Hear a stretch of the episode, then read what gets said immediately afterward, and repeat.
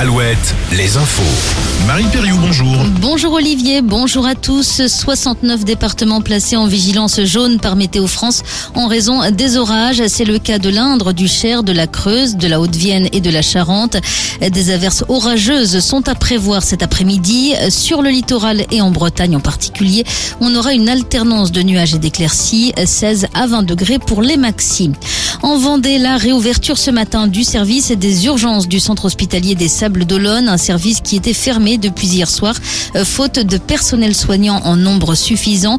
Les urgences de Montaigu, elles, restent fermées jusqu'à mardi. À Luçon, elles ont rouvert leurs portes hier. Et puis du côté des maternités, celle de Guingamp est fermée pour deux mois et celle de Landerneau jusqu'au 15 mai.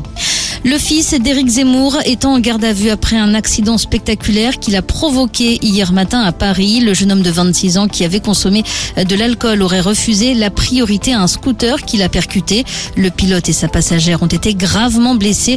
Pas de blessure en revanche pour le fils d'Éric Zemmour. Une journée historique hier pour l'Angleterre. Huit mois après le décès d'Elisabeth II, son fils, le roi Charles III, a été couronné.